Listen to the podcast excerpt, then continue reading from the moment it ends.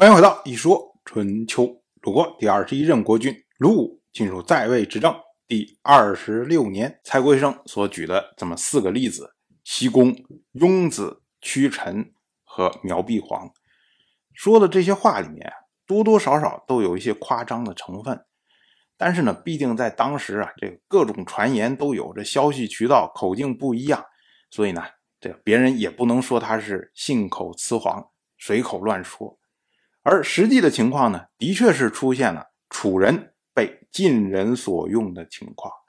那对于屈建来说，屈建听了就心中有感触啊，于是他就说：“啊，您说的都在理呀。”那蔡圭生一听，哎，屈建认同他的说法，哎，这才把真实的来意说出来。蔡圭生他说啊：“如今还有更厉害的。”武举娶了申公王子谋的女儿，王子谋流亡，国君的大夫们就说武举是你护送他走的。武举害怕，于是呢流亡去了郑国。他在郑国的时候，每天伸着脖子看着南方说：“快赦免我，快赦免我。”可是呢，楚国不以为意啊。如今武举已经在晋国了，晋国打算比照。杨蛇溪给他封地，他如果要谋害楚国，那岂不又成祸害？屈建一听，哎呦，这前面这几个人，反正这祸害已经造成了，也没什么好说的了。可是如今呢，这武举是正在变成祸害的过程中啊，难道我们不要补救吗？于是呢，他感到恐惧，赶紧就转告给了楚国的国君米昭。米昭跟屈建一商量，决定呢要增加武举的绝路，然后让他回国。那蔡圭生呢就找到了武举的儿子武明，然后让他去晋国迎接武举。武举由此就回到楚国来了。同样是本年的秋天，许国的国君许宁前往楚国，请求要讨伐郑国。他说：“啊，楚国不起兵，孤。”就不会走！我们要说啊，这个郑国对于许国的威胁是时时刻刻的，没有停止过。而这次呢，许宁跑到楚国来，他竟然自称孤啊！这就是把郑国对许国的侵害看成是许国的灾难。这句话上就可以看出来他的决心呢。结果到了本年的八月初一。许宁在楚国去世，那楚国的国君米昭知道了之后啊，就非常有感触。他又说：“不讨伐郑国，靠什么求取诸侯？”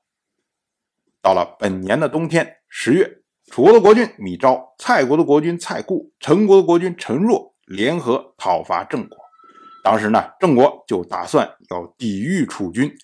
郑国大夫郑乔他说。晋楚将要和解，诸侯将要和睦，楚王一时糊涂才会跑这一趟，不如呢让他如愿而回，这样呢更容易讲和。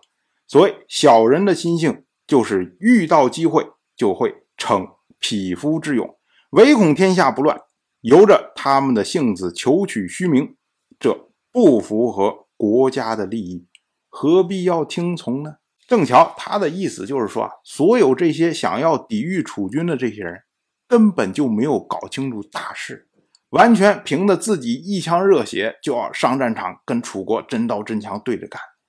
其实米昭这一次来，只不过就是为了讨个面子而已。毕竟许国的国君死在楚国，楚国什么动静都没有，怎么可能呢？而且呢，晋楚之间很可能马上就会和解。我们何必这个时候跟楚国之间流血呢？万一到时候变成不可解的矛盾，那怎么办呢？那晋楚要不要和解？我们要不要跟楚国和解？不都成问题了吗？所以呢，不如说我们就让他随便，我们不要抵抗他。这时候呢，郑国执政的大夫郑舍之，他呢也有心不和楚国对抗。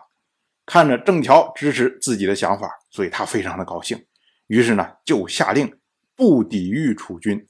到了本年的十二月初五，楚军进入了郑国的南里，拆毁了南里的城墙，由越氏渡过了渭水，攻打郑都的城门施之良。郑人呢，发动玄门固守，楚军俘获来不及进城的九名郑人，然后呢，又由南氏渡过汝水回国，接着呢，安葬了许国的国君许宁。